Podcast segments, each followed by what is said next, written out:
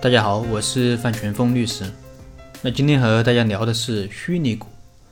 虚拟股或者说虚拟股权，从名字上就可以看出，这种股权它是虚拟的，它并不是真实的。它是指公司授予员工的一种虚拟的股票或者说股权。那这种股权啊，它可以享受股权所对应的分红权，以及这个股权升值的收益，但没有其他的权利了。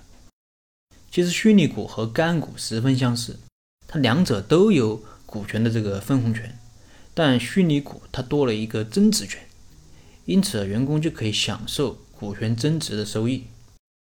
那干股的优劣，我前面已经分析过了，其中提到干股最大的问题在于约束性比较差，因为它只有一个分红权，所以可能会导致被激励对象他过分的关注短期利益，也就是。我只管今年的分红，明年的事明年再说。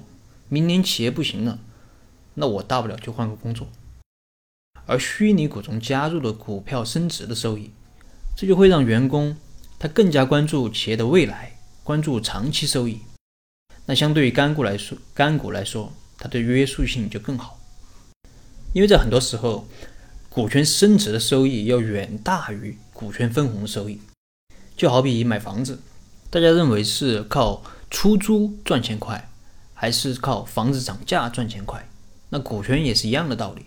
那一些公司一上市，股权的价值就翻了几十倍。所以对于一些公司来说，股权增值权对员工的对员工来说，它更有诱惑。那关于虚拟虚拟股的设计，其实大部分和干股相似。那这里我讲一下虚拟股的不同之处。那它们的不同之处。主要是关于这个股份收益的兑现。一般我们可以约定一个锁定期或者服务期，假设服务期是五年，那么五年之后，员工可以要求公司回购其股权。那回购的目的就是让员工享受股份升值的收益。那么回购价格如何计算呢？比如说我们是按照每股净资产来计算股价的，那么回购的价格就等于回购时每股净资产的价格。再乘以员工所持有的虚拟股的数量，而员工的收益实际上就等于就是购买时每股净资产的价格和这个回购时每股净资产价格之间的这个差值。最后是关于这个虚拟股的适用问题。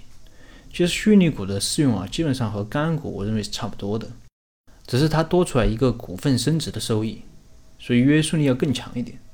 那么下一期和大家分享一下。华为的股权激励啊，看看华为是怎么用虚拟股来激励员工的。好了，这一期的内容就跟大家分享到这里。